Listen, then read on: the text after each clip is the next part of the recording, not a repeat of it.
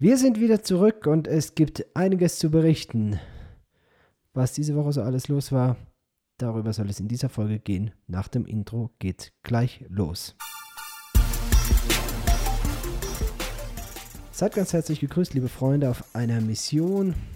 Heute ist die Türe mal zu, denn draußen ist es wirklich kalt. Die Sonne scheint nicht so richtig durch die Wolken durch und wir haben noch Vormittag. Vielleicht wird es ja heute Nachmittag ein bisschen besser. Und kalt muss man in dem Zusammenhang immer relativ bewerten, wenn der Benny das sagt, es ist kalt. also es ist kühl, ja, aber ähm, es ist Es halt, ist so, dass man eine Jacke braucht. naja, eine Oder ein Pulli. Oder halt ein Strickjäckchen. Naja, aber im T-Shirt auf jeden Fall nicht draußen sein kann. Ist schon ungewöhnlich. Normalerweise ist hier ja eigentlich immer warm, aber wenn die So- Sonne hinter den Wolken ist, dann ist es halt gleich frisch, ne? Ja. Allerdings kann die, können die Wolken auch ein Vorteil sein, vor allen Dingen dann, wenn sie nachts da sind. Nämlich dann kühlt hier oben der Planet nicht so aus. Mm. Aber lass uns doch mal letzte Woche beginnen. Ich glaube, die letzte Woche müssen wir, also die letzten sieben Tage müssen wir doch irgendwie chronologisch mal durchgehen. Ja, fangen wir doch genau nach dem Moment an, als ich den letzten Podcast veröffentlicht habe. Den letzten Podcast, in dem ich darüber erzählt habe, dass wir in den Dschungel fahren. Das war Freitagabend, oder? Freitagabend. Ne? Haben wir das noch vorher aufgenommen, gell? Ja. Genau. Dann, da haben wir weiter ge gepackt, glaube ich. Nachdem du hast das fertig hochgeladen und ich habe drüben weiter gepackt und habe Zeug gerichtet, weil wir ja das Auto abends schon richten wollten, um dann morgens früh um vier loszufahren in den Dschungel. Ja. Ähm, ich weiß gar nicht, hattest du den Test dann, deinen Test schon gemacht? Also Benny hatte nachmittags schon einen Test gemacht. Ähm, einfach Nein, sicherheitshalber. nein, ich hatte den Test abends gemacht. Also Abends. nachdem ich die Folge hochgeladen habe, habe ich ziemlich starke Halsschmerzen bekommen. Und das war für mich der Anlass, äh, nochmal in die Klinik zu gehen eine Präbar zu machen. und habe da nochmal einen Schnelltest gemacht, genau. Der war negativ. Also ein Covid-Schnelltest, ja. Mhm. Genau, der war negativ. Ich war ja die Woche davor so krank gewesen, oder das Wochenende vorher, das war ja schon wieder das Wochenende zuvor gewesen und ich war schon auf dem Weg der Besserung. Wir hatten schon überlegt, hm, bleib mal zu Hause, geh mal. Aber nachdem es mir eigentlich kontinuierlich besser ging, haben wir gesagt, ach komm, ob ich jetzt zu Hause rumhänge oder im Urlaub, habe ich im Urlaub wahrscheinlich sogar mehr davon, weil ich da nicht kochen und putzen muss. Ähm, und mal rauskommen, was anders sehe, andere Luft. Es war auch da in der Woche schon so bewölkt gewesen. Ich habe mich einfach darauf gefreut, mal so richtig durchzuwärmen da im Dschungel. Ähm, genau. Und naja, dann haben wir hier weitergemacht, ne? Und irgendwie habe ich mir gedacht, hm, sollen wir vielleicht doch noch vorsichtshalber einen Test machen, einfach nur für uns, dass wir sicher sind, dass wir kein Covid dahin schleifen. Dann hatte mir noch jemand gesagt, in dem Ort, wo wir hinwollen, ähm, die hatten bisher noch kein Covid dort und in das nächste Krankenhaus von da ist halt sechs Stunden weg. Ähm, und ich war mir sicher, wir haben kein Covid. War mir sicher eigentlich, weil ähm, der Jonas ja bei uns der Kranke war, der mit angefangen hat, dann der Benny. Der Jonas ist ein kleines Kind, der Benjamin ist geimpft und ich hatte identische Symptome ähm, und dachte, na gut, dann haben uns halt alle eine richtige Erkältung umgehauen. Das ist ja nichts Ungewöhnliches eben, dass man, hatten wir es das letzte Mal dann auch drüber, gell, dass man nach so langer kein Kontakt mit Keimen, wenn dann mal einer ankommt, dass man das dann halt vielleicht heftiger kriegt, hin und her. Naja, Ende vom Lied war dann, dass ähm, ich gesagt habe, ach komm, jetzt machen wir doch noch, machen wir einen Test. Der Benny hat gemeint, wenn es sehr wohler damit ist, dann machen wir das. Und ähm, genau, dann haben wir unsere großen Kinder und mich doch noch spontan testen lassen. Ja, die großen Kinder haben wir deswegen testen lassen, weil wir von der anderen Familie erfahren hatten, dass ihr Sohn auch positiv getestet wurde. ja. Und die hatten ein paar Tage vorher Kontakt und dann dachten wir, Dann nehmen zur wir die noch Sicherheit mit. nehmen wir die mit. genau, dann saßen wir da. Auf der, interessanterweise auf der Isolierstation, in einem sauberen Zimmer allerdings. Ähm, da ist gerade kein Patient gewesen zu dem Zeitpunkt, waren alle Betten frei auf der Isolierstation. Und dann saßen wir da und haben die Probe abgenommen gekriegt. Und dann ist die gute Frau verschwunden hinter der Schwingtür. Und wir saßen da und haben geharrt der Dinge, die da kommen. Und dann haben wir irgendwann kam und kam sie nicht zurück. Dann sind wir mal aufgestanden, haben durch die Schwingtür, die hat so richtig so typische Krankenhausschwingtüre, äh, hat ein Fenster drin. Und da habe ich gesehen, wie der Benny mit dieser Arzthelferin halt oder mit der Krankenschwester spricht und mich anguckt und die Schwester anguckt. Dann dachte ich schon, was hecken die zwei denn aus? Ja. naja, mit dem Ergebnis, dass er dann irgendwann reinkam, meinte, ja, also Kailas Test ist negativ, Lukas und deiner ist positiv. So. Große Tränen. Gro, da fingen schon die Tränen an zu kullern, ja. Urlaub fällt aus. Oh, ja, das war uns ja dann sofort klar in dem Moment und den Kindern natürlich auch. Und äh, das war kein schöner Moment. Das waren bittere Tränen von den Kindern. Ähm, ja, weil dann halt schlagartig klar wurde, okay, Autopacken fällt aus. Der Urlaub fällt allerdings auch aus. Ja. Und ähm, so sind wir dann wieder heimgetrottet haben uns direkt in Quarantäne begeben, haben auch den Hinterausgang genommen, dass wir ja nicht nochmal durch die Klinik laufen. Und ähm, das war es dann mit Urlaub, ja. Ja, also insgesamt ein ganz äh, merkwürdiger Verlauf. Du warst ja die Woche davor in der Klinik, weil es dir so schlecht ging, hattest du Oberbauchschmerzen. Wir hatten. Wir haben noch eine Infusion gekriegt sogar. Genau. Wer mich kennt, wirklich, ich, also das ist mir noch nie passiert. Ähm, und ich habe mich auch schlecht gefühlt, dass ich so und, schwach bin. Wir haben so CT gemacht, weil du so bin. Oberbauchschmerzen hattest. Ja. Und äh, es war nicht klar, wenn es ja doch irgendwie, naja, egal. Sei es drum. Aber letzten Endes. Waren naja, wir jetzt halt C zu Hause. CT hat einen anderen, also, naja, alles gut. Äh, ich weiß jetzt auch, das ist wohl auch ein Covid-Symptom, ähm, dass man so Bauchschmerzen ja. oder Magen-Darm-Beschwerden haben kann, was ich irgendwie überhaupt nie mit Covid in Verbindung gebracht habe, aber es ist wohl mhm. Teil dieses diffusen Symptomkomplex, ja. den man halt also, haben kann. Wir haben nicht direkt einen CT gemacht, wir haben einen Ultraschall gemacht. Das war eben, der Ultraschallbefund war nicht ganz unauffällig und das war dann sozusagen die logische Konsequenz. Aber irgendwie schon merkwürdig, ähm, dann so knapp vorm Urlaub dann doch irgendwie positiv. Ich kann das Ganze irgendwie zeitlich nicht zusammenpacken. Also wir hatten identische Symptome, identische Verläufe. Du hattest ja dann auch ein paar Tage kein Fieber letzte Woche und dann am Donnerstag fing es wieder an. Ich hatte genau den gleichen Verlauf. Mein Test war negativ, deiner positiv, wie auch immer. Hm. Ich habe natürlich äh, dann auch nach Lösungen und nach Antworten gesucht. Interessanterweise auch ein Paper, eine Veröffentlichung gefunden, die einen Zusammenhang zwischen EBV und Covid herstellt. Ich erwähne das deswegen, weil wir gerade letzte Woche darüber, äh, über, wegen den Symptomen und auch wegen Jonas und so, ähm, mehrfach darüber nachgedacht haben, ob das nicht äh, Epstein-Barr sein könnte. Und ähm, naja, egal. Es war auf jeden Fall jetzt eine ausführliche, detailreiche Geschichte, wie der Urlaub sozusagen ausgefallen ist. Aber ich möchte mal äh, einfach so eine auf ein anderes Thema gehen, das für mich so in, in der letzten Woche eine sehr interessante Erfahrung war. Wir waren ja äh, wirklich ernsthaft krank, also mhm. richtig krank im Bett gelegen, hohes Fieber. Ähm, in den letzten, das zieht sich jetzt drei Wochen, mehrere Tage schlapp, wirklich äh, so aufgestanden, was gegessen, wieder ins Bett und so. Und in dieser Zeit wusste keiner von uns, dass wir wahrscheinlich, oder ich gehe davon aus, dass wir Covid hatten. Eine Covid-Infektion.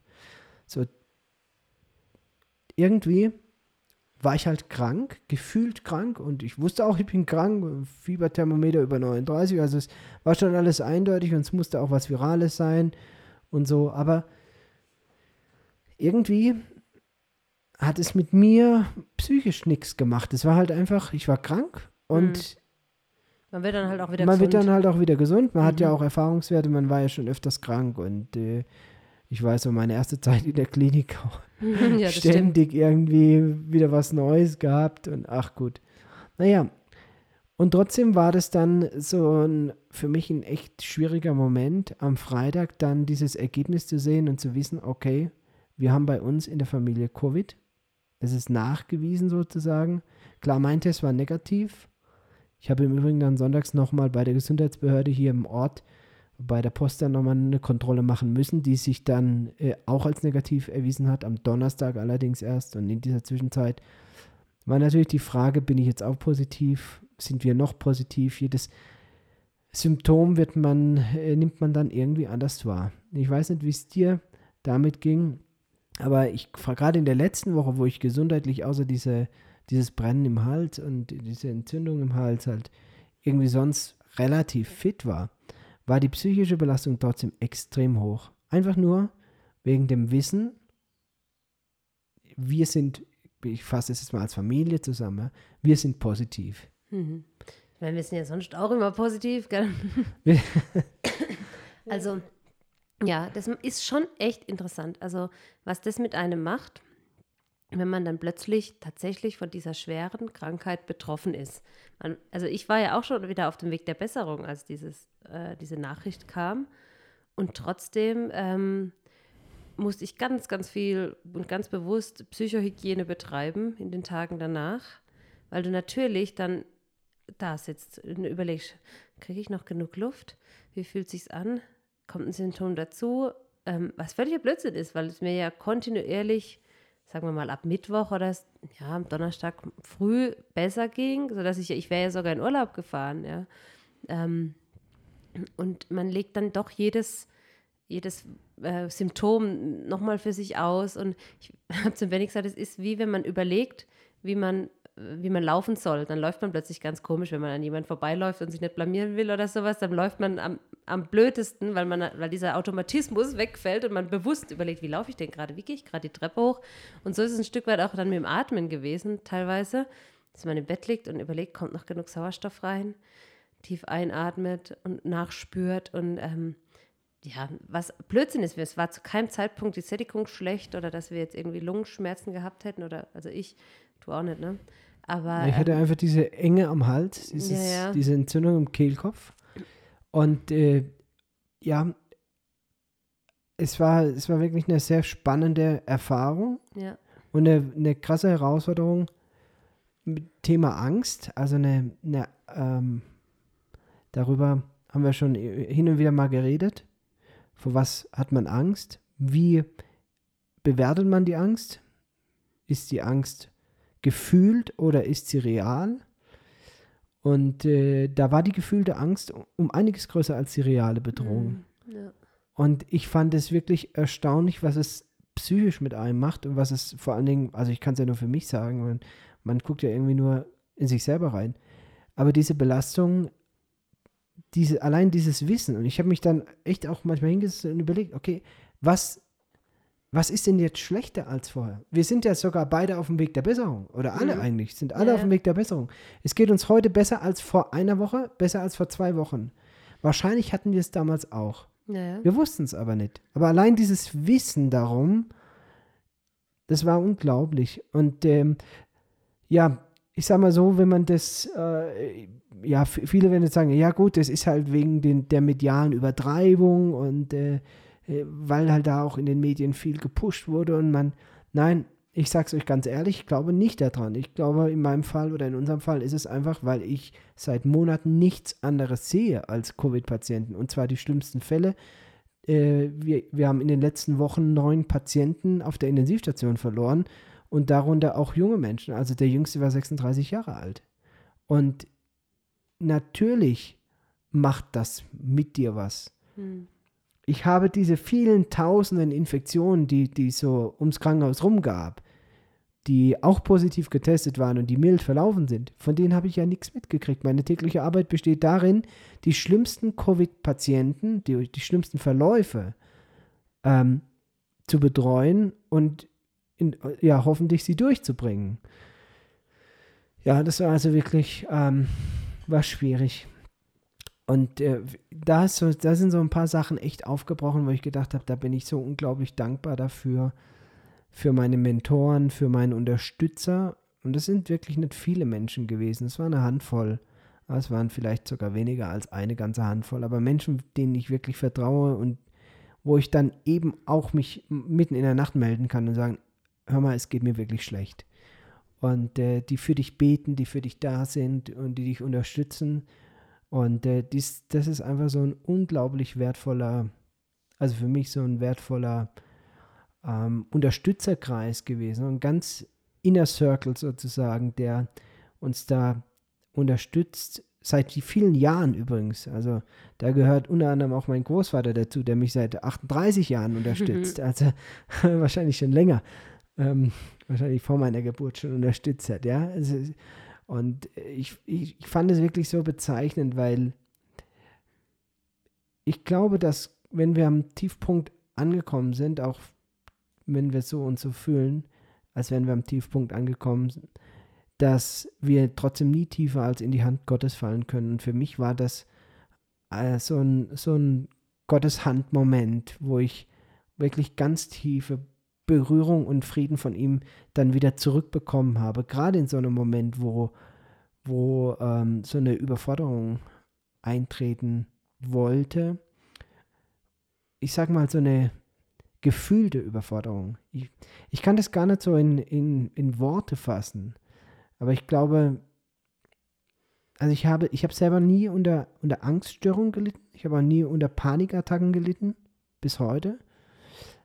Trotzdem habe ich schon gemerkt, dass es psychosomatische Symptome gibt und auch gab, die, ähm, die ich dann durch Messen halt widerlegt habe, ja, dass ich dann halt mir Fieber gemessen habe und ähm, Blut, also äh, äh, Sauerstoffsättigung und so, mir selber einfach auch vor Augen geführt habe, nein, es ist alles in Ordnung mit deinem Körper. Und trotzdem hattest du, hatte ich diese, ähm, diese Symptome, die körperlich spürbar waren.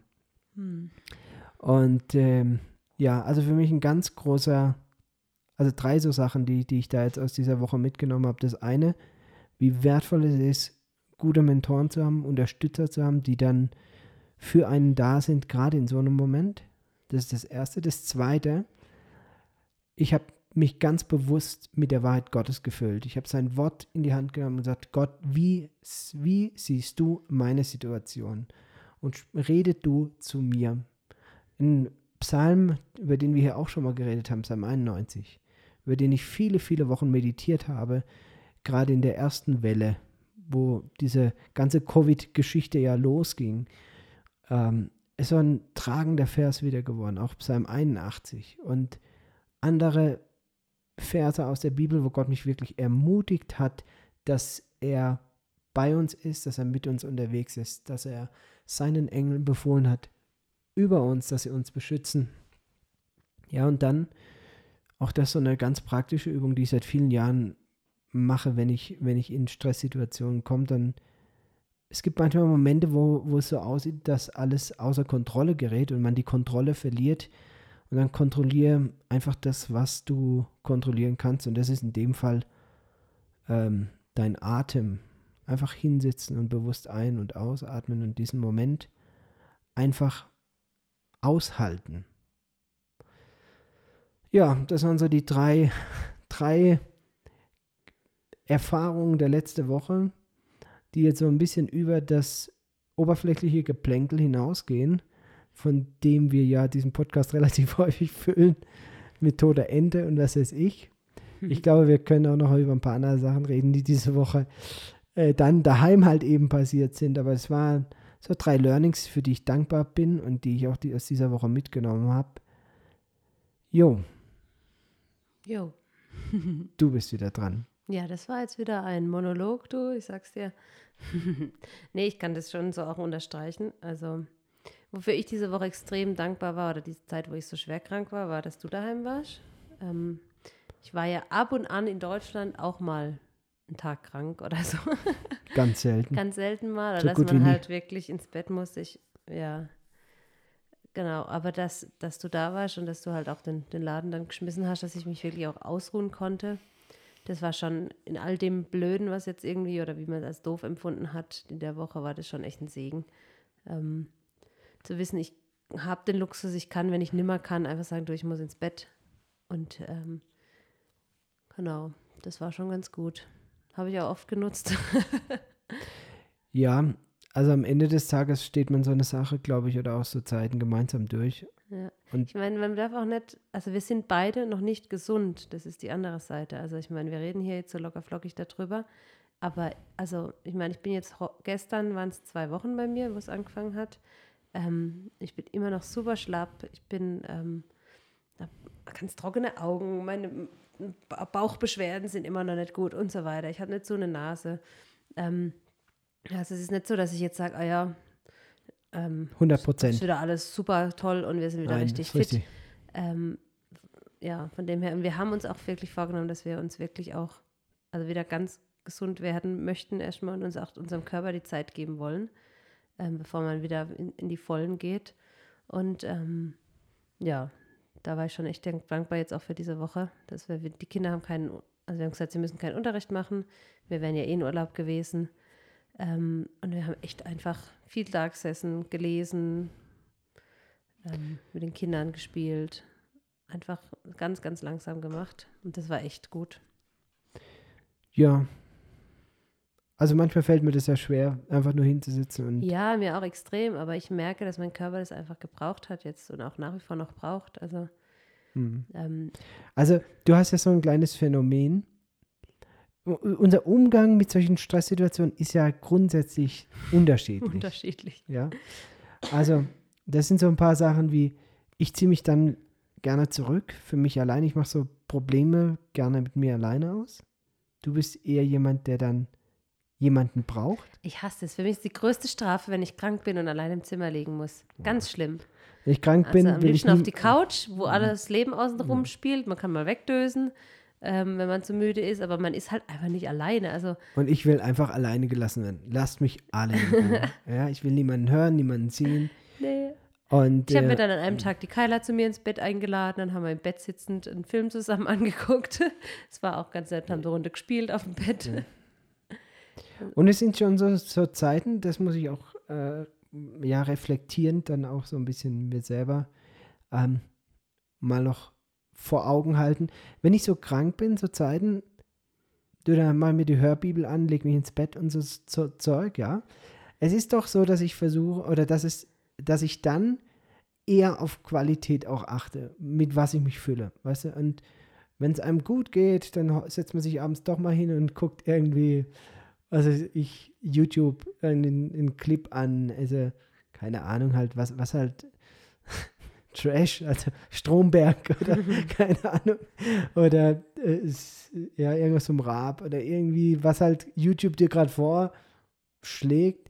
Und, da, und es ist halt gehaltlos, ne? Du, pf, jo, also dann kannst du mal über irgendwas schmunzeln oder, oder Fails oder irgendwas und, und dann, dann war es halt. Aber in so einer, in so einer Krankheitswelle oder so einem Krankheitsmoment, da merke ich schon, dass ich da dann wieder irgendwie viel mehr Wert auf, auf Content lege, der Qualität hat. Ich höre mir eine Predigt an, ich höre mir die Hörbibel an, ich will äh, meine Gedanken mit positiven Gedanken füllen und so. Das ist einfach, ja.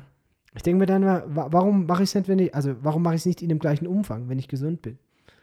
Das ist irgendwie, ja, ähm, so eine, einfach eine, eine Beobachtung. Aber man kann ja auch aus so Situationen lernen. Lass uns mal noch reden, was sonst die Woche alles passiert ist. Äh, abgesehen davon, dass wir zu Hause waren und zu Hause und zu Hause, ähm, haben wir Besuch bekommen. Mehrmals. Heute Genau. waren sie noch nicht da, gell? Heute waren sie noch nicht da. Ne? Also, ähm, warum auch immer, ich muss, das musst du mir nochmal darlegen, warum das passiert ist, ähm, sind wir auf der offiziellen, in der, in der offiziellen Statistik hier von Kodawasi aufgetaucht als positive Fälle.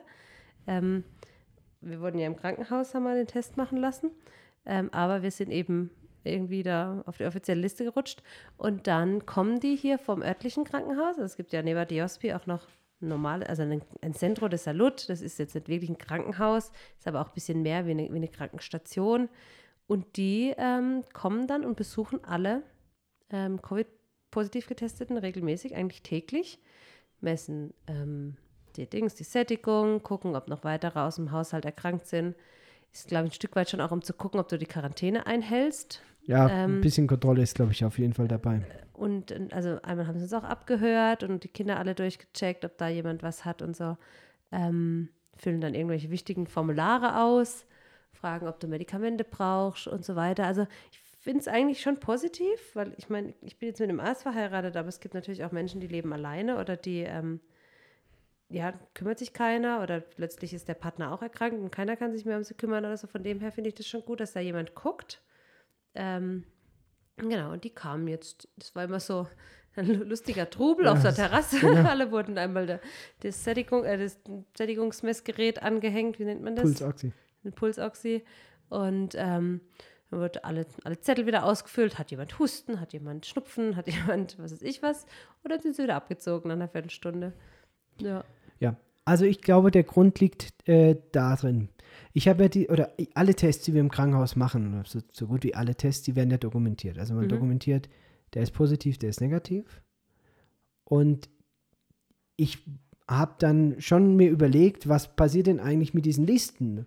Und mir war relativ klar, dass diese Listen natürlich auch in die äh, offizielle Statistik mit eingehen. Also muss, die, muss es ja an irgendein Amt gemeldet werden. Und es war halt prompt auch so, freitags sind Tests, sonntags waren sie da. Ne? Mhm.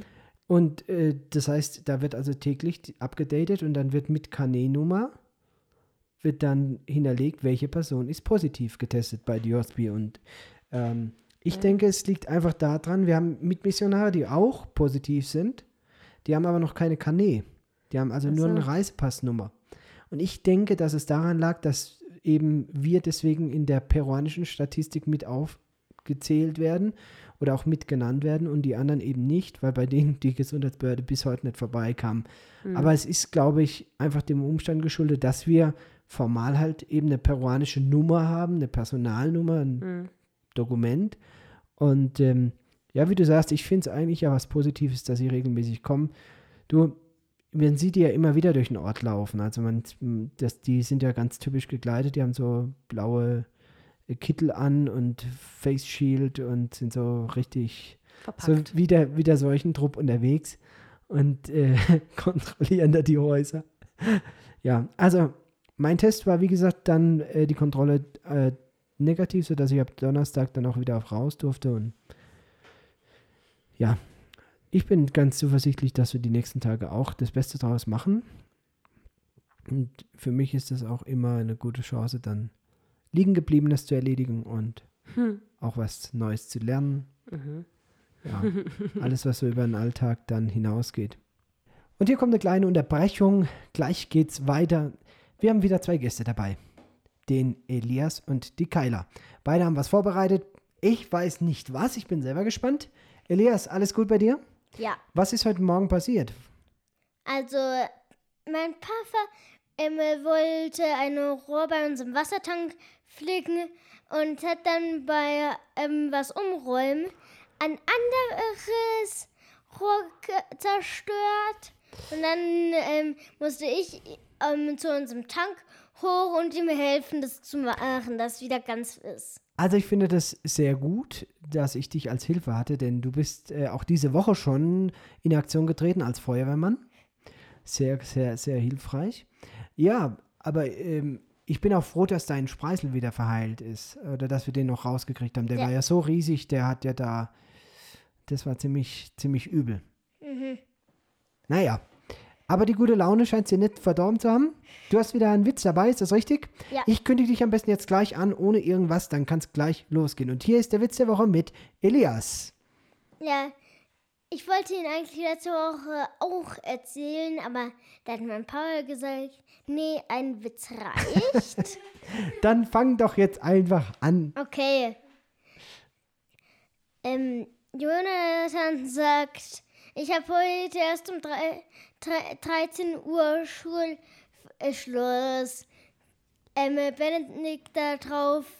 auf, Das ist ja lange. Ich habe heute schon um 1 Uhr Schulschluss. Das ist ja die gleiche Uhrzeit. Nur das eine, der eine sagt 1 Uhr, der andere sagt 13 Uhr. Okay, also Elias, diesen Witz, äh, den habe ich tatsächlich dank deiner guten Interpretation jetzt auch verstanden. Dazu muss man sagen, Elias, du hast jetzt gerade die Uhr gelernt. Ist das richtig? Du kannst jetzt Nee, Uhr schon, lesen. ja, ein bisschen Uhr Okay. lesen. Noch nicht so gut, aber ja. Okay, hast du noch einen Witz für uns? Hm. Mal nachdenken. Okay, ich habe jetzt einen Witz, ähm, nachdem ich nachgedacht habe, weil ich nicht erzählen könnte. Okay, ich sage ihn jetzt. Treffen sich zwei Eskimos, sagt der eine. Wo ist dein, dein Iglo? Sagt der andere. Oh Mist, ich habe vergessen, das Bügeleisen auszustellen. Okay. Ja, herzlichen Dank für den Witz der Woche. Dich entlasse ich jetzt und dafür ist jetzt deine Schwester dran. Mich richtig gesagt? Ja, Kylie, du siehst wie immer wunderhübsch aus. Geht's dir auch genauso gut? Äh, ja. Ja? Du hast uns wieder ein Rezept mitgebracht. Mich würde ja mal interessieren, ob jemand letzte Woche den Marmorkuchen gebacken hat. Hoffentlich. Hoffentlich. Ihr könnt ja mal ein, ein, ihr könnt ja mal ein Stück vorbeischicken. Wir gucken dann, welcher Ich der glaube, der ist beste war. vergammelt danach. Okay. Also gut. Kylie, erzähl. Was hast du heute mitgebracht? Und ein Nusseckenrezept. Ein Nusseckenrezept.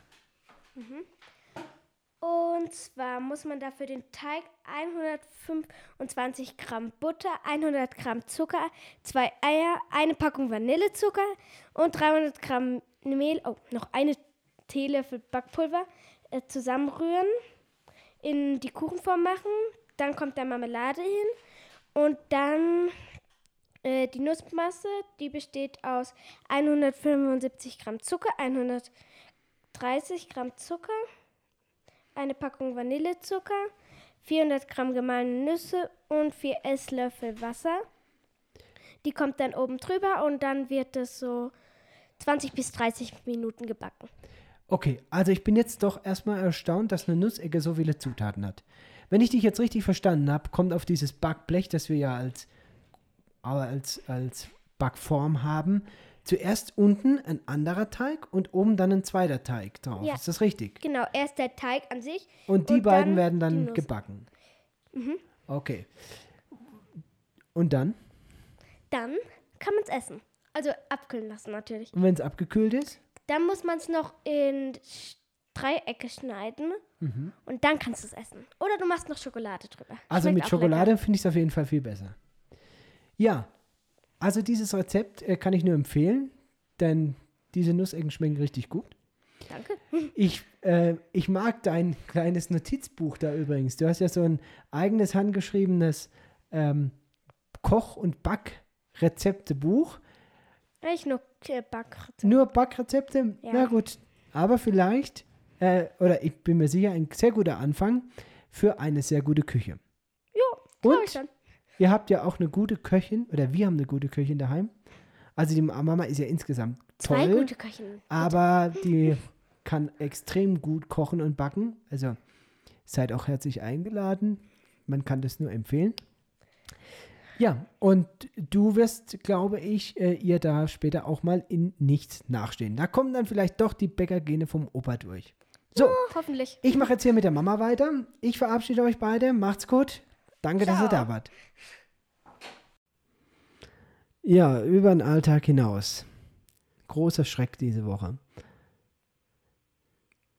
Kannst dich nicht mehr dran erinnern. Hab ich schon wieder weggeschoben. Oh Mann. Oh Mann. naja, also es ist so, ich muss ein bisschen anders anfangen. Wir haben einen relativ großen Garten und hin und wieder kommt Das habe ich wirklich schon wieder verdrängt.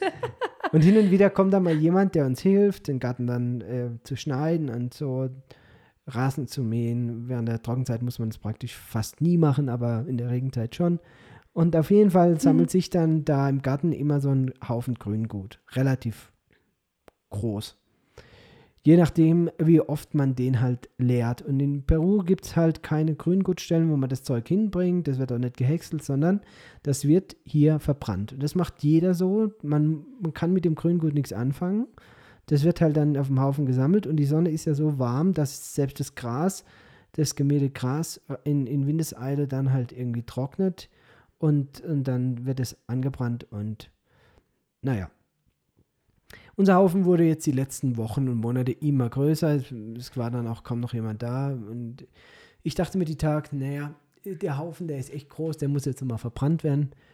Und ich wusste auch noch vom Roberto, das ist ein Gärtner aus dem Krankenhaus, der uns hier oben ab und zu auch mal im Garten hier geholfen hat. Und äh, der Roberto sagt, das musst du am Vormittag machen, weil da kein Wind ist. Ist ja so, dass meistens am Nachmittag hier der Wind ziemlich auffrischt. Und mir ist auch klar, wenn ich dann da ein Feuer mache, erstens brennt Lichterloh, zweitens ist die Gefahr natürlich da, dass dann auch ähm, ja, irgendwelche Teile, brennende Teile dann Richtung Haus geweht werden oder, oder, Oder zum Nachbarn Nachbarhaus. oder wie auch immer. Wäre auch arg geschickt. Ja, gut. Also ich habe mir halt so einen Karton geholt, so einen Eierkarton und habe dann halt ein Eck an, angezündet. Hm, Das war auch gut trocken, das Zeug, lag jetzt auch einige Wochen in der Sonne. Ja, aber irgendwie, also das ging so schnell und es ging vor allen Dingen Also ich habe relativ schnell gemerkt, und zwar relativ schnell heißt nach ungefähr 30 Sekunden, ach gute Zeit, geht ab, dieser Haufen die ist zu groß und der Haufen brennt zu gut, als dass ich das jetzt kontrolliert abbrennen lassen kann. Ich hatte mir schon den Gartenschlauch bereitgelegt, aber der ging nicht ganz bis runter, weil der zu kurz ist. Wir hatten noch einen zweiten Gartenschlauch und ich habe die Notwendigkeit auch gar nicht gesehen. Und naja, da kam dann ganz schnell die Notwendigkeit, also ich muss das Feuer sofort wieder löschen. Bin also hochgerannt, Wasserhahn an und es ist, wie es so ist, Murphy's Law. Es ist einfach kein Wasserdruck drauf. Ich bin fast verzweifelt. Ich dachte, das gibt's doch nicht. Also Wasser, Wa- Wasserschlauch zu kurz, kein Druck drauf. Ja, es kam praktisch kein Wasser aus dem Hahn, Kein, es kam praktisch kein Wasser aus dem Wasserhahn. genug war. Ja. Und ich, ich bin fast verzweifelt. Ich sehe, Lena, Lena, da unten gerät gerade ein Feuer außer Kontrolle. Wir brauchen so schnell wie es geht Wasser. Die Kinder haben, also jeder hat angefangen, irgendwie mit Töpfen und mit, mit Eimern Wasser aus dem, aus dem Gartenbegießungstank Ja, ja. Der Lukas ist zu den Nachbarn gerannt, hat von der anderen Seite angefangen löschen mit denen hier im Gartenschlauch. Da stand in Windeseile eine Flamme, vier bis sechs Meter hoch. Das war schon, also Es hat, ge es hat gebitzelt, weil die Nachbarbäume, die außen rum stehen, die grün sind. Also Feuer gefangen hatten. Ich habe zu Lena gesagt, Lena ruft die Bomberos an. Du, keine, keine Ahnung, wie, wie man die Bomberos erreicht. Elias hat sich wirklich mit äh, Fleiß hervorgetan. Also der hat der hat hier ja. den, den Schlauch von der Bewässerung darüber gezogen und hat dann einen Topf aus der Küche und, und dann Eimer und oh, den Berg runter gerannt und ich habe dann immer die, die Seite zum Nachbar hin so gut wie es ging gelöscht, weil da der Entenstall direkt von denen ist und ah je, das war echt, das waren, das waren zehn Minuten Schreck. Der du- Witz ist, ich, Ich war mir sicher, wenn der Baum, wenn die Bäume jetzt so richtig Feuer fangen, dann dann, spannend. dann wird es wirklich brenzlig, dann ist, dann ist richtig hier, also dann steht hier auch in, na- in zwei Stunden gar nichts mehr. Und das war, Gott sei Dank, Gott sei Dank haben wir das Feuer unter Kontrolle gekriegt. Also Elias und ich haben dann zum Schluss mit, der, mit dem Bewässerungssystem vom Garten äh, da von beiden Seiten dann gelöscht und haben dann nach einer, einer Stunde oder so haben wir dann das Feuer auch wirklich ausgehabt, weil es war mir eine große Lehre. Also erstens wird der Roberto das in Zukunft wieder verbrennen. Und äh, die Kinder sagten mir dann, ja du, wenn der Roberto kommt und das verbrennt, dann, der macht da immer kleine Häufle. Also der zündet das nicht alles auf einmal an. ja. Es war wirklich erstaunlich, weil das Feuer, ich hatte es wie gesagt an einer Stelle angemacht und es hat sich um den ganzen Haufen rum, außenrum gefressen. Auch das ganze Gras Ja, das, außenrum. meine, das war ja auch trocken, also das war ja mit Ansage Ich hätte es dass nie das so gedacht. abgeht, weil das ich hätte es nie gedacht. liegt Ja. jetzt seit Wochen da in der knallen Sonne. Das Aber ist das- ja nur noch oh. trocken. Ey, da habe ich echt geschwitzt. Also nicht wegen dem, also gut, das Feuer auch. Ja, ähm, aber ich habe echt geschwitzt, weil ich dachte, wenn das jetzt schief geht. Das wäre arg traurig gewesen für die Doro und David, wenn sie ihren Garten abgefackelt hätte. Hey. Naja, Mal abgesehen vom Nee. Haus. naja, es ist halt, es war einfach auch gefährlich. ja, ja. Es war einfach gefährlich. Naja, Gott sei Dank ist alles gut gegangen. Also die, ich saß im Büro und habe fröhlich vor mich hingepuzzelt und das Fenster stand offen. Und wenn Holz verbrennt, trocken ist, dann knackst es ja also. Und ich sag noch, der Jonas war bei mir, sag ich noch, oh Jonas, guck mal, der Nachbar macht bestimmt wieder ein Feuer, es knackt die ganze Zeit so. Weil der unterhalb von uns auch ab und zu sein Zeug halt einfach verbrennt, unterhalb vom Zaun. Und dann kommt schon der Benny gerannt, Lena, ich brauche deine Hilfe. Ja, das ist ja gar nicht witzig. Ich sagte, wir brauchen die also hier brauchen wir jede Hand jetzt, um Wasser darunter zu bringen, ja. Ja, ja, Oh ja. Mann. Also das, das war wirklich so heiß, dass selbst von, der, von dem äh, Bewässerungssystem aus dem Garten der Schlauch angeschmolzen war und die Wasserleitung undicht. Und, Also, äh, da muss ich dann also nachmittags dann ein Stück ausflicken und Und das sind so Dinge, das ist dir, wäre dir erst bewusst, wenn du es nicht hast. Also mein Schwager ist bei der Freiwilligen Feuerwehr. Wenn da ein Anruf kommt, also wie lange braucht die Freiwillige Feuerwehr, bis sie da ist? keine Ahnung, Also je aber nach- nicht, nicht lang. Im Minutenbereich normalerweise, je nachdem, ja, Ja. wo du lebst. Aber das ist ein Anruf und dann hopfen die ins Auto und es geht los, zack, zack, zack. Das fing ja. schon damit an, dass wir Ich gar keine mal eine Nummer Nummer. haben. Ja, jedes Kind kriegt eingetrichtert in Deutschland, was die Nummer der Feuerwehr ist. Hier, er ruft die Bomberos an, ja, pff, weiß ich, wo ich da Keine- anrufen muss, keine Also Ahnung. es gibt so ein, ein Feuerwehrauto hier aus dem Ort, das ist Also ich hätte gesagt, es ist aus den 30er Jahren, aber es ist wahrscheinlich aus den 60er oder? Ja, Jahren. so sieht es aus. Und es war früher so, dass die Bomberos noch nicht einmal Wasser parat hatten. Also hier gibt es ja auch kein Wassersystem, dass die Bomberos jetzt einen Hydrant hätten, wo sie nee, dann gibt's ja anschließen können, sondern die, die kommen dann mit einem Löschfahrzeug mit einem Tank voll Wasser. Und wenn der Wassertank leer ist, dann ist halt Fertig leer. gelöscht. Dann ist fertig, ja. Hm. Und äh, normalerweise war es dann immer so, dass sie mit dem Feuerwehrauto zuerst runter an den Fluss fahren mussten, das Feuerwehrauto voll tanken mussten und dann zum Feuer fahren konnten. Und vor, ich glaube, so eineinhalb Jahren, ich habe das mal auf dem Blog gelesen von Dios Bisuiana, da hat der Klaus, Kann jetzt sein, wir sind schon anderthalb Jahre hier. ah, dann ist es schon länger her, dann ist schon zwei Jahre, da haben sie seit ungefähr zwei Jahren, der Oberle war noch da. Der Oberle hat denen ein, einen Tankturm geschweißt, den die Osby gespendet hat an die Feuerwehr. Und da haben sie so zwei so große Kanister, wie wir da haben. Ich, ich vermute, es sind keine 5000 Liter so in der Summe. Haben die Wasser da, mit dem sie dann direkt vor Ort das Auto direkt befüllen können und nicht erst runter an den Fluss fahren müssen. Mhm. Also spart man dann vielleicht so eine halbe Stunde. Aber es ist natürlich, wenn da, wenn da was im Vollbrand steht, ist das Ja. Also es gibt hier eigentlich kein System, um ja, sowas. kein. Eff- Also es wird dann wahrscheinlich kontrolliert abbrennen gelassen oder so. Aber Ja, gut, es ist einfach gefährlich und ähm, naja, es war auch eine Dummheit, muss man im, im Nachhinein sagen. muss man hier an dieser Stelle auch erwähnen, ja? ja, aber ich, ich habe da mir jetzt auch nicht viel dabei gedacht. Das war auch. Es, es ist ja so. Du lachst nicht drüber, aber es waren ja keine zwei Tage her. Da hatte der Nachbar genau unterhalb von uns, hatte der sein Grün, Grüngut verbrannt, ne? Und Da gut, steht halt aber kein Haus auf dem Feld. Ja, der hatte das direkt unten an unserer Mauer verbrannt. Das war, der hat es direkt überm, am Kanal, auf, auf dieser Steinmauer, weißt? Der hat es nicht mitten auf dem Feld gemacht. Und der hat, das muss man dazu sagen, der hat halt Grünzeug verbrannt. Im wahrsten Sinne des Wortes. Das Zeug war noch grün. Deswegen hat es so Bolle, gequalmt wie blöd, ne? Ja. Und äh, ich habe halt trockenes Zeug verbrannt. Das, Ja. Sehr trockenes. ja, das lag da schon eine Weile. Naja, Ja, gut gegangen, Gott sei Dank. wieder was gelernt. Ja, vom Feuer zum Wasser. Oh Mann, ey. Ja. Ja. Erzähl du, sonst bin ich hier wieder am Monologisieren. Also, ach, also das Klima hier ist nicht sehr materialfreundlich.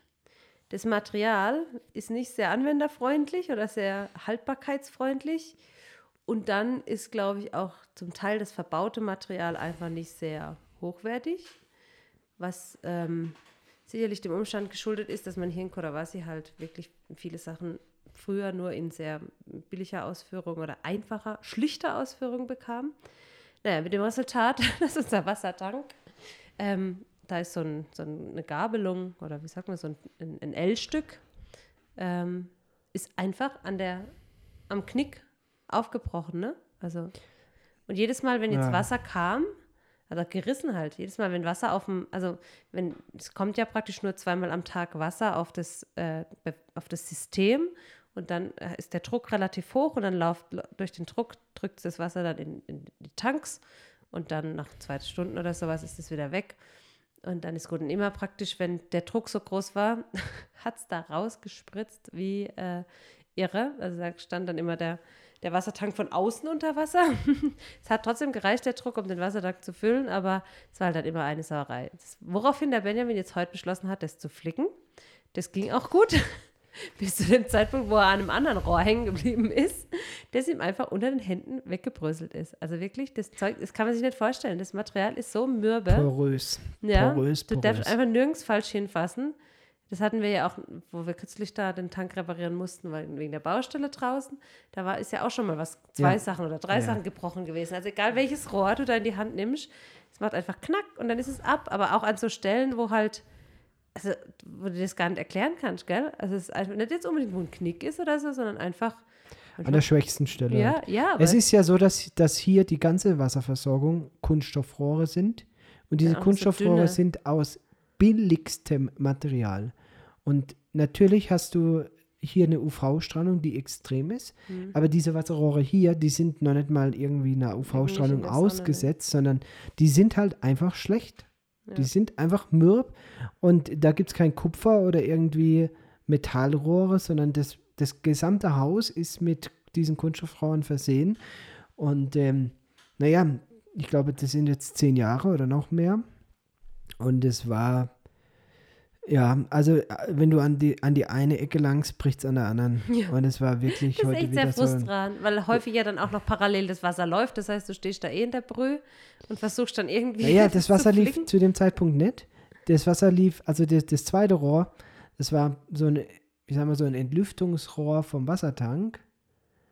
Und äh, das heißt, da ist einfach der Tank, diese 1000 Liter, die wir da als Wassertank haben, das ist einfach rückwärts komplett rausgelaufen. Deswegen stand da so eine Fontäne, ja. Ist jetzt noch was drin?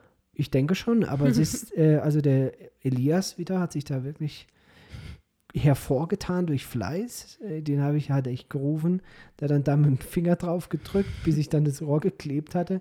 Und es ist ja auch so, es wird halt, halt alles geklebt, ne? Das wird, der Kleber ist schon irgendwie cool, finde ich. Also ich mag diesen Kleber, weil wenn der, der ist so gebaut, konstruiert, irgendwie chemisch, dass wenn er mit Wasser in Kontakt kommt, er sofort abbindet. Das heißt, es ist ideal natürlich für, also der quell, quillt dann richtig auf und das ist natürlich ideal für, für Wasserrohre, wenn du mit Wasser in Kontakt kommst, aber es ist halt alles irgendwie, ja, minderwertig, sagen wir mal, von der, von der Qualität. Aber auch da, es tröpfelt jetzt nur noch ganz wenig. Es wird reichen, bis wir einen Fachmann mal hierher holen, der uns dieses System erneuert. Alles in allem auch da ähm, Herausforderungen, die man, gell, ich muss heute Morgen denken, es sind so Herausforderungen, die kennt man in der ersten Welt nicht. Also Das irgendwie, Thema das, Wasser das ist ja ist so. so, ja, ja, also ich habe heute Morgen dachte ich auch wieder, bin ich hier, um zu agieren oder reagieren, ja? Der. Kleine heult einen riesen Spreißel im Fuß. Ja gut, den hat er sich auch nur geholt, weil halt, weil es hier halt so ist, wie es ist, ja? Daheim hätte er, in, in Deutschland hätte er den wahrscheinlich, sich das ein ist- Klettergerüst geholt. naja, vielleicht. Wahrscheinlich. Aber, okay, kaum das erledigt, das geplatzte Wasserrohr an der, an der Kante. Das geklebt, dabei, das war ja dieser andere Bruch, das war einfach meine Schuld, weil Ja, ja. ich musste an dieses hintere Rohr kommen, aber dazu muss ich den Ersatzwasserkanister nach vorne nehmen und beim Zurückheben des Ersatzwasserkanisters ist, hat der dieses Steigrohr geschleift und, und berührt und dabei klack. Ja, und du bist nur, du bist immer nur so, ähm, äh, eigentlich wollten wir doch einen Podcast aufnehmen und jetzt äh, habe ich einen Spreißel rausgemacht und dann habe ich das Rohr geklebt und jetzt stehe ich hier in der Pfütze und versuche das zweite Rohr zu kleben, ja. Naja, aber so wird man, glaube ich, auch für die kleinen Dinge des Alltags dankbar. Ich fand es so witzig, wie die äh, Susi, die, das ist eine Mutter einer Familie, die jetzt gerade nach Deutschland zurückgegangen ist und die schrieb in, in ihren Status da auf, auf WhatsApp, unser Sohn war ganz erstaunt, dass man in Deutschland das Wasser aus dem Wasserhahn trinken kann. Ja. Das, ja. Ja, Das ist schon Luxus. es ist wirklich Luxus, ja. Ja. Es ich habe jetzt erst wieder Luxus. gelesen, wie viel Prozent der Weltbevölkerung keinen Zugang zu sauberem Wasser hat. Und das ist, also ich weiß Zu nicht, viel, viel zu viel. zu Das viel einfach. ein, und wir in unserem Elfenbeinturm in Deutschland denken, naja, ist doch normal. Nee, ist nicht normal. Das ist ein, eins der großen Privilegien. Ja, ja. doch. Also Wasser ist echt ein Thema. Ja. Lena, Benjamin. die wichtigsten Themen sind durch. Das Allerwichtigste ist, dass ich heute noch Roulade mache. Morgen gibt es Roulade Also, und Spätzle Ich dachte fürs Mittagessen, und aber Rotkohl. Für morgen, Ja. ja. Ja, ja, aber Ich ich, hatte- ja ich hatte noch eine, eine Sache.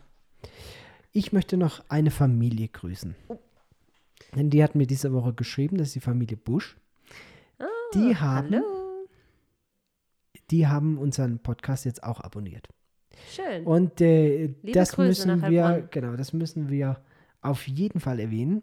Ich finde es wirklich erstaunlich. Ich weiß nicht, ähm, da möchte ich jetzt äh, doch mal noch so, so ein bisschen eine Lanze brechen, auch für Menschen, die ein bisschen älter sind wie wir. Also jetzt von, von alten Menschen zu reden, das wird, wird denen nicht gerecht. Nee. Das wird den vielen Unterstützern von uns, die auch älter sind als wir, auch nicht gerecht. Aber es gibt Leute in meiner Generation, in unserer Generation, Lena, denen ist es zu schwierig, Facebook zu nutzen. Ja, Facebook ist ja noch, äh, das geht ja noch, aber die wenigsten sind auf Insta. Aber ich, ich finde das so erstaunlich.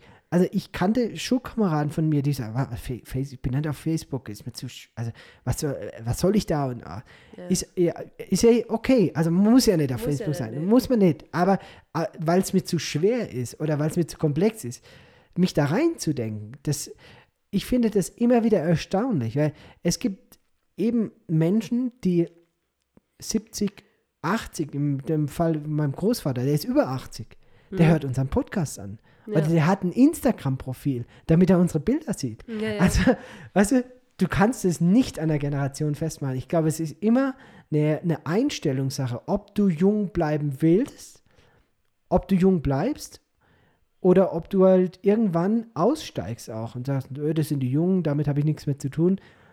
Aber ich fand es irgendwie total klasse, weil meine, die Familie Busch ist mit, sind mit die größten Unterstützer und Mutmacher auch für uns als Familie. Und ähm, ein, ein unglaublicher Segen. Und es hat mir immer so ein bisschen leid getan, dass wir halt über das Medium Podcast kommunizieren, auch mit vielen Spendern und so und äh, Geschichten erzählen, aber sie halt irgendwie außen vor waren. Aber sie sind jetzt auch mit dabei. Und deswegen will ich euch beide ganz herzlich grüßen. Und wir sind unglaublich dankbar, dass wir euch haben. Wir freuen uns, äh, wir denken oft an euch. Und äh, es war auch so eine, ein Gottmoment, euch kennenzulernen. Diese ähm, Begegnung mit euch in, ähm, in der ähm, methodistischen Gemeinde, bei dem Vortrag, äh, den der Walter ja da eingefädelt hatte, ähm, das werde ich nie vergessen. Und äh, ja, herzlichen Dank für eure Großzügigkeit und für eure Unterstützung. Ihr seid ein ganz großer Teil unserer Mission hier. Ja. Lena, Benny. ich glaube, es wird Zeit, Tschüss zu sagen. Das hört sich an. Es wird Zeit für ein Mittagessen. ja, Es wird Zeit, dass wir das Zeug einpacken. wo geht's hin? Wir müssen noch eine ganze Woche in Quarantäne sein. Ja, ich denke, Also, es geht nicht so arg weit weg. ja, also ich darf ja raus. Super, aber das Ich super. denke, das werde ich die nächste Woche dann auch mal ausprobieren, was das bedeutet, wie sich das so anfühlt. wie sich das anfühlt, wenn man alleine raus darf. Also mir hat ja tatsächlich am Anfang dieser Quarantänezeit jemand gesagt, ah, ist ja voll schön für euch, bestimmt könnt ihr das jetzt auch als Familie genießen, dass ihr mal so zusammen seid und mal äh, nicht raus müsst. Und ich denke mir, Alter, ich mache seit anderthalb Jahren nichts anderes. Also das muss ich auch noch dazu sagen, da hast, da hast du mir wirklich leid getan, weil ich gedacht habe, ich kenne keinen hier von den Missionaren und auch von unseren deutschen Freunden, der so eingesperrt und isoliert gelebt hat wie du das letzte Jahr. Also über ein Jahr. Du warst ja wirklich mit den minimalsten Kontakten unterwegs. Also die ersten Wochen, ich weiß, wie es in Arequipa losging, null Kontakte. Hier die ersten Wochen null Kontakte wirklich nur draußen und irgendwie distanziert und als wir dann Kontakt hatten und ausgerechnet, Ausgerechnet mich erwischt's. naja, irgendwie findet es dann doch den Weg. Blöd, ne? Ja, echt. Also ich frage mich das echt, was das soll. Aber ich meine, ja, das ist. Auf der anderen Seite bin ich auch dankbar, weil jetzt für mich war schon das Thema auch immer, ich wollte mich unbedingt impfen lassen. Aber die Möglichkeit, hier an eine Impfung zu kommen, ist im Moment Null. für mich null. Ähm, und ähm, ja, jetzt Jetzt bist du aktiv immunisiert. genau, jetzt habe ich das Aber naja, mal gucken. Ich meine, wer mit hat mir trotzdem leid getan. ja. Naja, aber jetzt, jetzt gibt's, ja, ich hoffe, unsere lieben Kinder haben wie angeordnet den, den, die zwei Töpfe angestellt. Was hast du denn Herd angeordnet? Dass sie den Topf anmachen, dass die Kartoffeln schon mal kochen. Okay. Ja, gut. Also ich glaube, es ist jetzt Zeit, dass wir mal drüben gucken, ja. ob noch alles steht. ob wirklich nur der Herd Ha, brennt. Große Kinder sind super. Auch kleine. Auch also ich mag die Kleinen Alles auch. ja, große sind manchmal schon sehr praktisch. In diesem Sinne verabschieden wir uns. ja. Wir werden euch auf dem Laufenden halten, was wir äh, die nächste Woche so machen. so machen in unserer Quarantäne. Quarantäne. Äh, Nee, ja. es gibt schon ein paar interessante Sachen daheim zu erledigen und Mhm. ich schreibe gerade wieder äh, an einem neuen Buch. Ich habe einige Videoaufnahmen gemacht. Also es ist nicht so, dass wir gar nichts machen, aber es ist also wenn ihr natürlich. nichts macht. ich backe. Und, ja, ist doch äh, gut. Hab gelesen, Hab ich auch was viel, davon. gepuzzelt habe ich mal wieder. Ja. Ja, ist auch gut. In diesem Sinne, euch eine gute Woche. Jawohl. Nur das Beste. Passt auf euch auf. Bis zum nächsten Mal, wenn es wieder heißt, seid ganz herzlich gegrüßt, liebe Freunde, auf einer Mission. Tschüss.